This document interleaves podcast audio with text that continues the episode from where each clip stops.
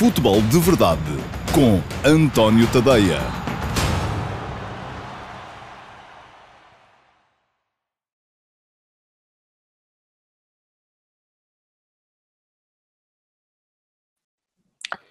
Olá, muito bom dia a todos. Eu sou António Tadeia e este é o Futebol de Verdade de segunda-feira, dia 11 de janeiro de 2021 primeiro futebol de verdade do novo ano. Um, de, estou de regresso depois destas férias, que não foram assim tão pequenas, de Natal e Ano Novo. Andei sempre a adiar durante o ano inteiro, um, até por causa da, da, da, da, pandemia e da situação que todos uh, vivemos e, e, continuamos a viver. Acabei por ter mesmo que as, que as gozar. E então cá foram as férias e estou de regresso a partir de hoje. Já houve o último passo hoje de manhã às 8 da, da manhã no meu site, no antoniotadeia.com e um, a partir de hoje também está de regresso o Futebol de Verdade. Já tinha respondido a alguns de vós que me tinham perguntado um, através de mensagens para as minhas uh, diversas redes sociais. Um, o que estava previsto era isto mesmo, era o regresso hoje e cá estou.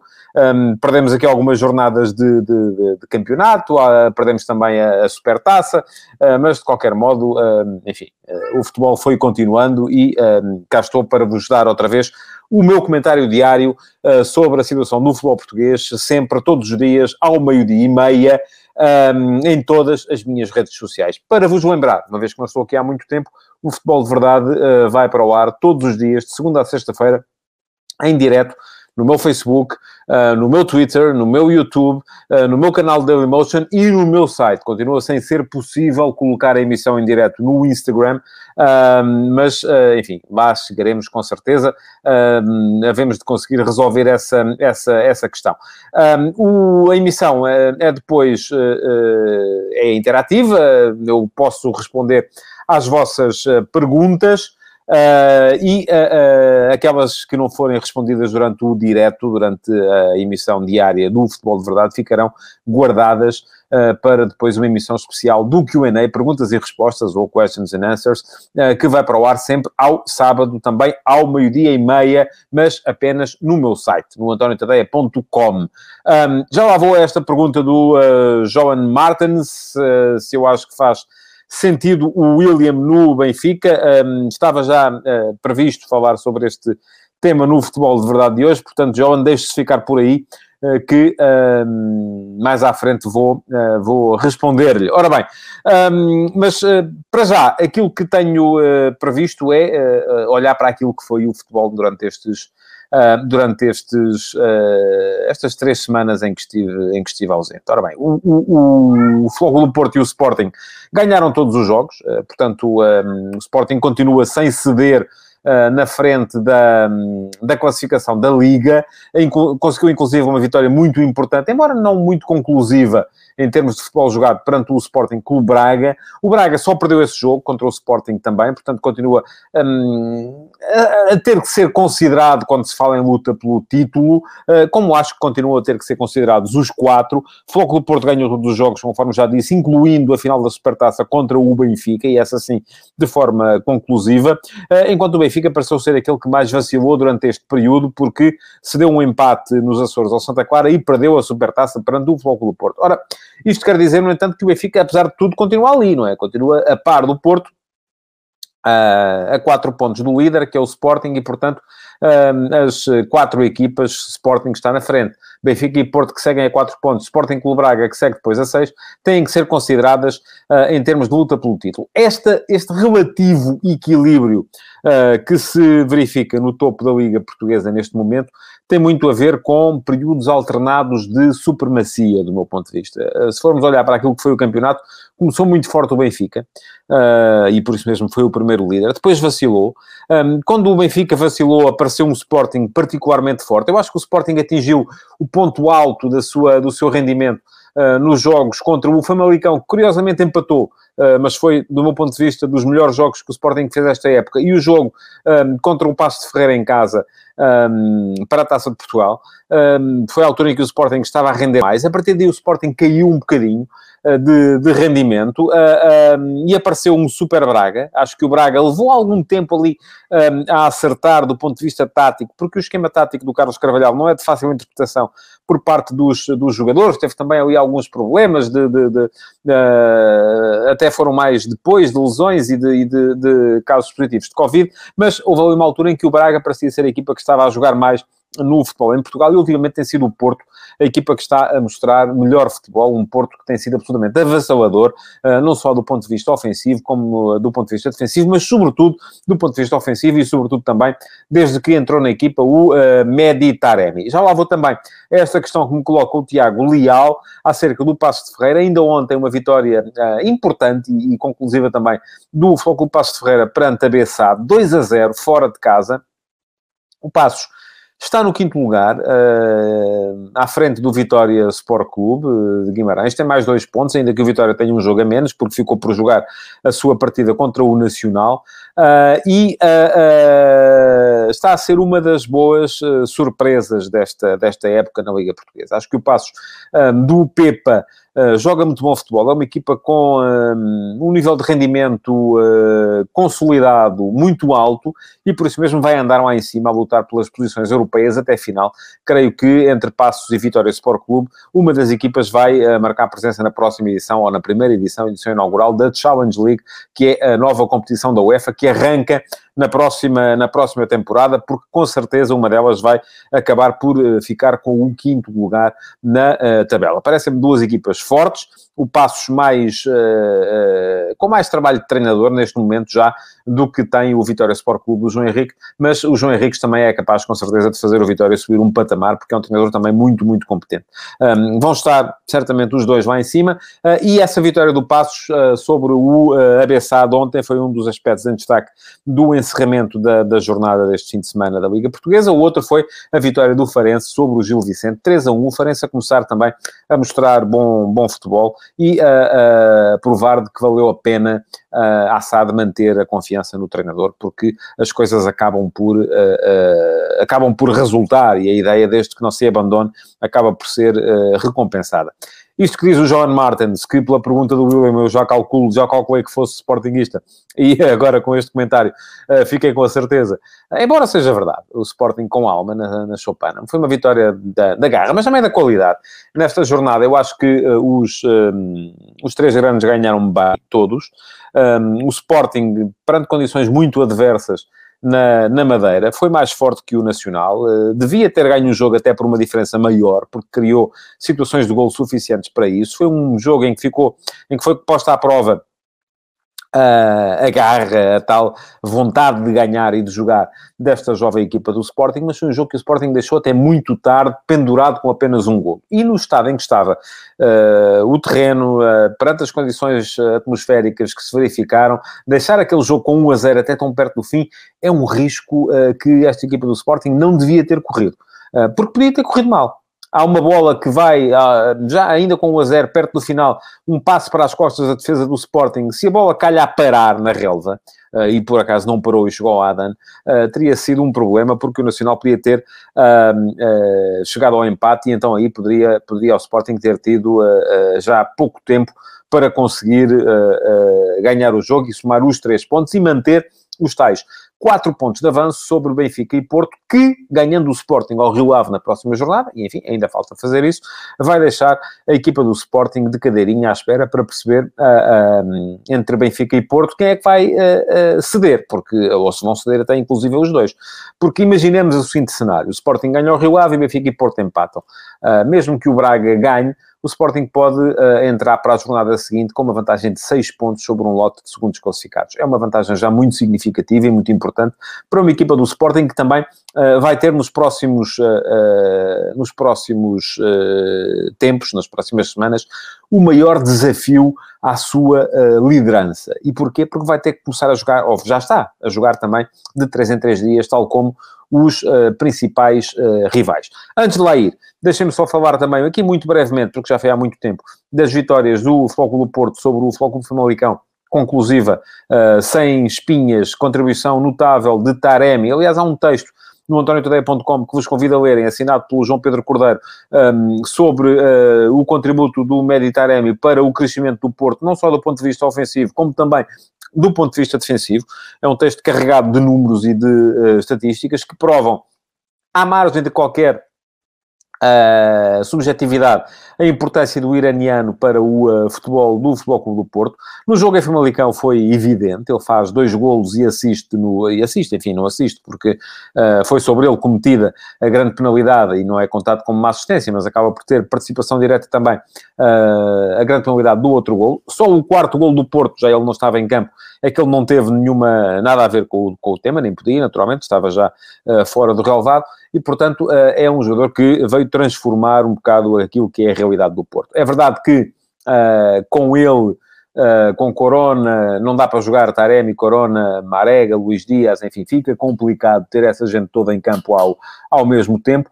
Uh, e por isso mesmo o, o, Sérgio Conceição se tem visto forçado a geralmente abdicar de algum destes jogadores. E no último jogo foi o Luís Dias, que também tem, depois, o facto de ele ter entrado em campo uh, para o lugar de Marega já na, na, última pouco menos de meia hora de jogo, acabou por ser também importante, porque é ele que assiste o uh, João Mário para o uh, quarto golo dos uh, portistas. Portanto, acaba por ser uma, uma contribuição também importante e acaba o Porto por ter quatro jogadores para três posições, quatro jogadores que são todos eles titulares.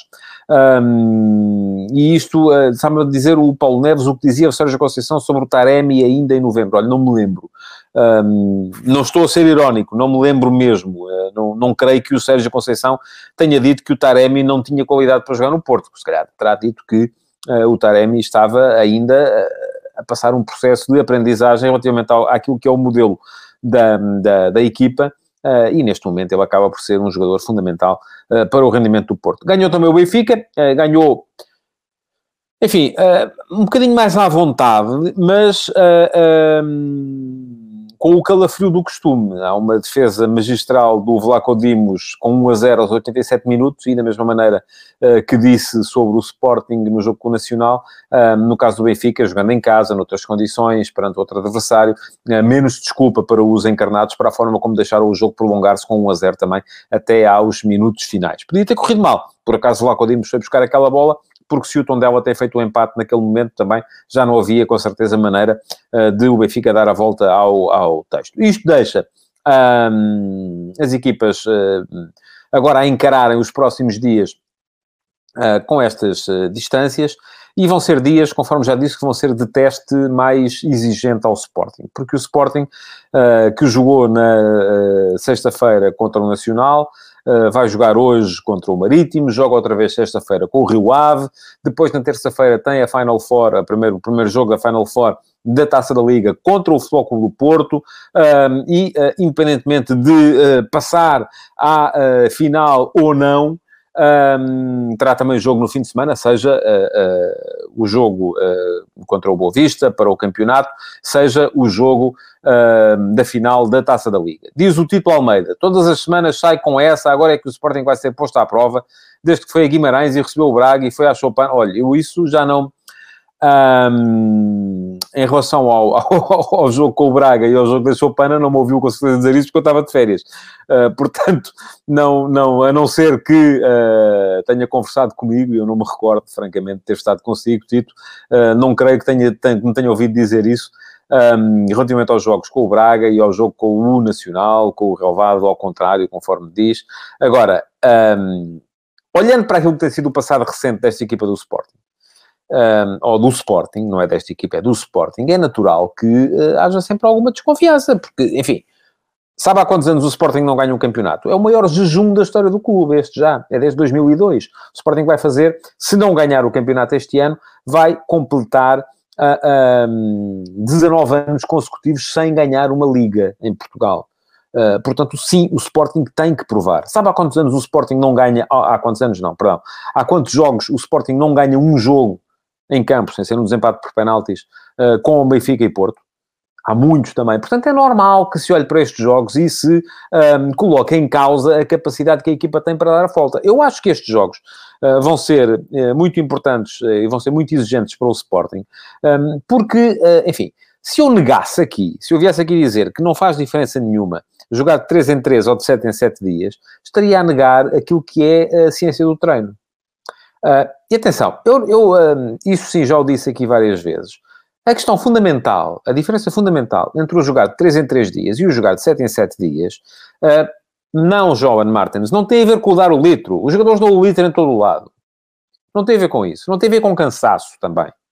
Uh, tem a ver com a capacidade para preparar o próximo jogo. Porque uma coisa é a equipa recuperar. Imagina, o Sporting agora jogou na sexta, sábado recuperou. Uh, domingo fez um treinito, com certeza já, não é? Ontem. E hoje joga.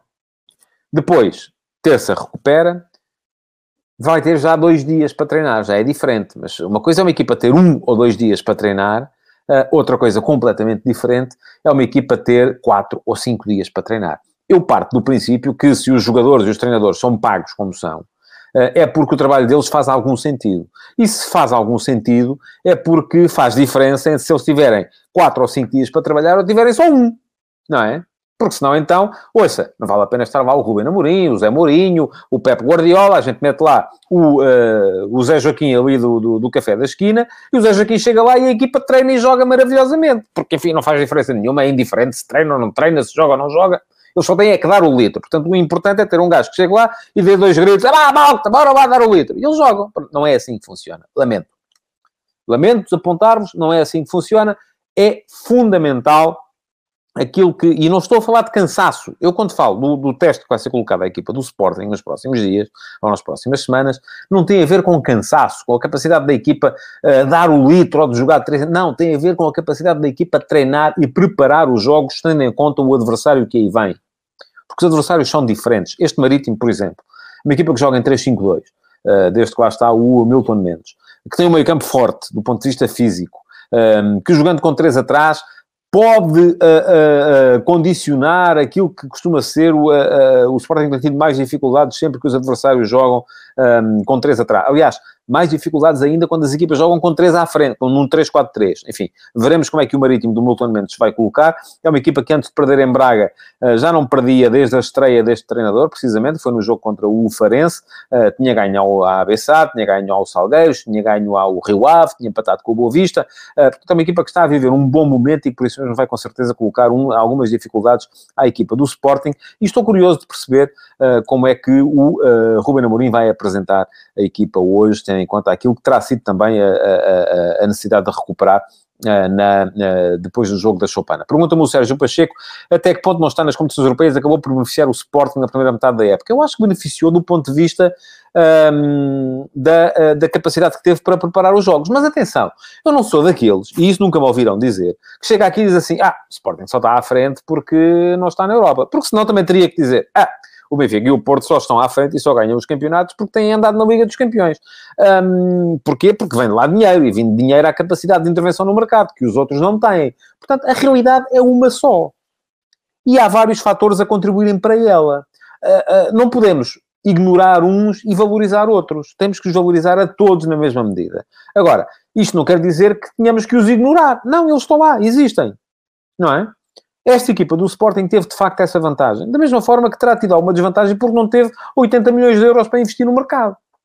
E ainda bem, dirão alguns, porque se calhar tinham-nos estragado, como, como aconteceu, por exemplo, uh, no, no Benfica. Bom, um, eu queria falar-vos um bocadinho ainda de mercado na, na, no, no, no futebol de verdade de hoje. Ainda temos aqui alguns minutos.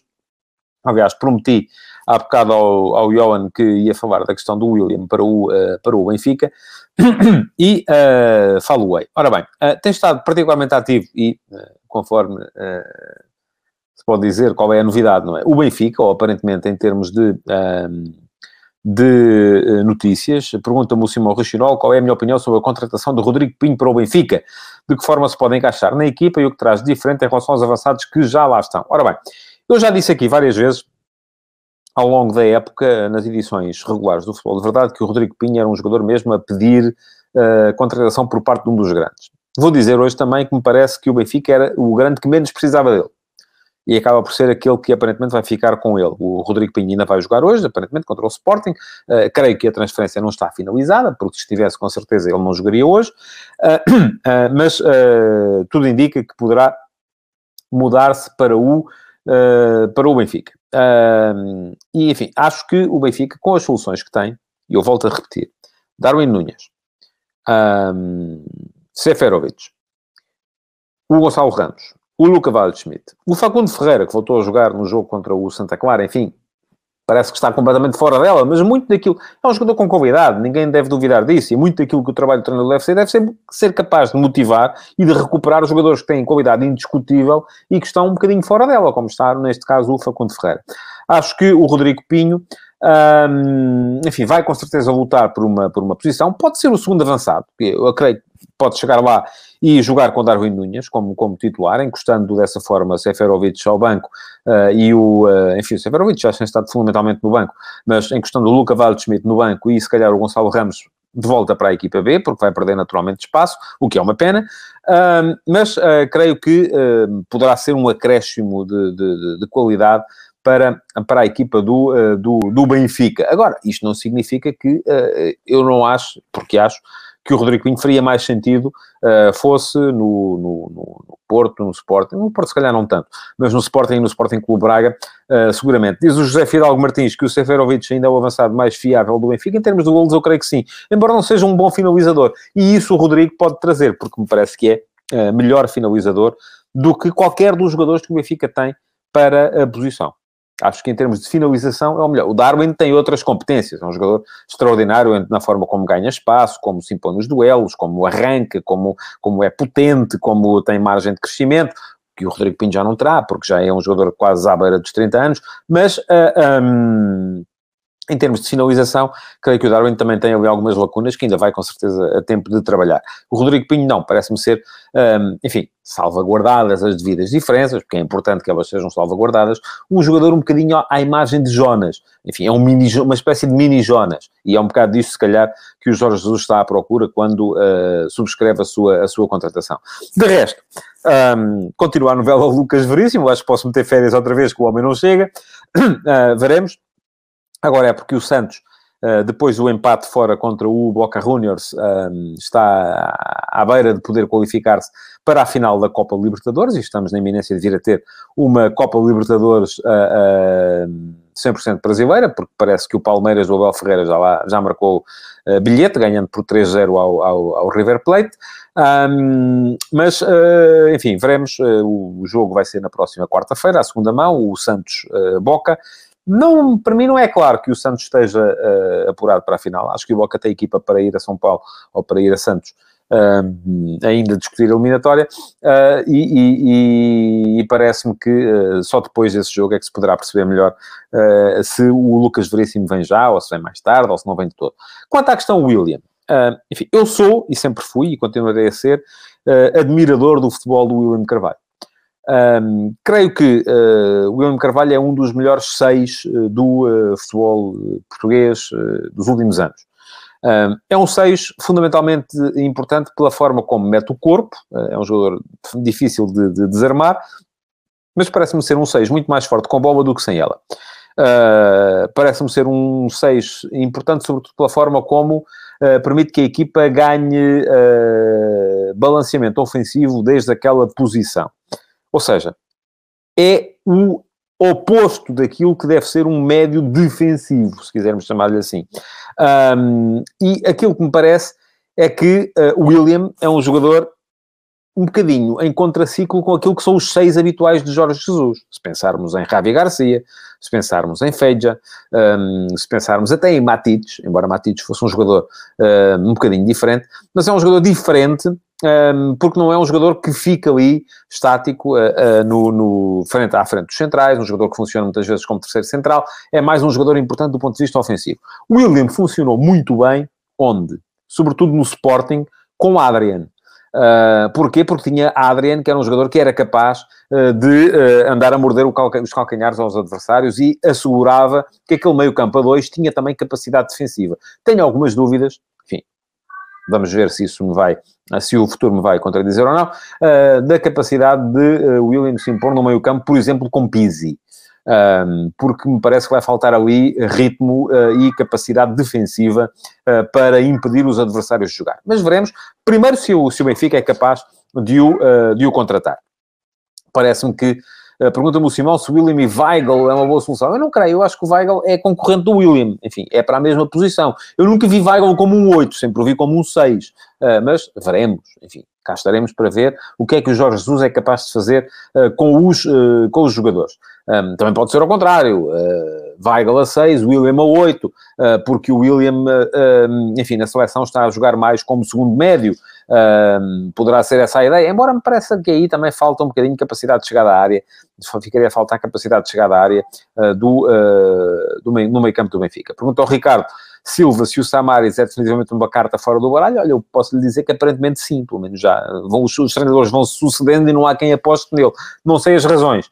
Um, gostava de as conhecer também, mas não sei, não estou lá dentro, não, não, não vejo os treinos. Uh, bom, um, uma questão para a qual eu não dou, uh, o peditório para o qual eu não dou, é aquela coisa do ah, o William é do Sporting e porque é que agora vai para o Benfica? Enfim, se for, ele é profissional. Eu não sei se o Sporting tem, como tem, por exemplo, no caso de, de, de, de outros jogadores, a capacidade de, de, de, a cláusula de preferência para o regresso do jogador. Uh, se a tem e se acham isso mesmo, que ele não pode jogar no Benfica, então é bater né? e pronto, e fazerem-no voltar. Agora, a questão é que eu também não sei se o William fará algum sentido no meio campo do Sporting neste momento. O meio campo do Sporting está como está e uh, com o Palhinho, o Mateus Nunes, o João Mário, o Daniel Bragança, está não só a corresponder do ponto de vista competitivo, como também a ser capaz de valorizar os jogadores que poderão eventualmente no futuro vir a ser transferidos. Isso é exatamente o oposto da ideia de fazer regressar os jogadores. Portanto, aquilo que eu não subscrevo é as pessoas do Sporting acharem, não, a gente não quer, mas também não queremos que ele vá para ali. Então, há que tomar opções, meus caros. Há que perceber, os jogadores são profissionais, não, não, temos que esquecer essa ideia uh, de, eu até admito que o William preferisse jogar no Sporting a jogar no Benfica, uh, mas uh, se não tem essa possibilidade, Amigos, entre vir para casa, jogar em Portugal, numa equipa que vai lutar por ganhar títulos, ou continuar em Espanha, no Betis, se calhar é melhor vir para casa, não é? Digo eu. Bom, quanto ao Porto, hum, vem aí aparentemente do PP. Havia aí uma série de perguntas que eu fui vendo, mas não, enfim, não podia responder-lhes na altura. Pedia que me as devolvessem. Havia uma interessante sobre Felipe Anderson e Nakajima. Uh, gostava de falar sobre isso também.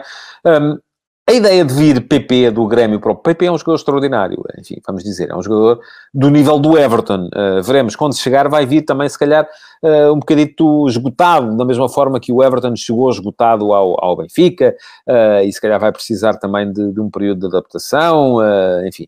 Mas é um jogador do mesmo nível, mais jovem, com, um, com se calhar a mesma capacidade para chegar e ser influente. Agora, o que acontece é que neste momento as vagas para a zona ofensiva do Porto Porto estão, uh, estão difíceis, não é? Eu não sei se o PP eventualmente poderá fazer a posição do Otávio. Enfim, é, não conheço o jogador assim tão bem a ponto de perceber se ele pode derivar de uma posição mais eh, junto à faixa, que é aquela que ele ocupa, para uh, jogar como médio centro, com responsabilidade de cair na faixa de vez em quando.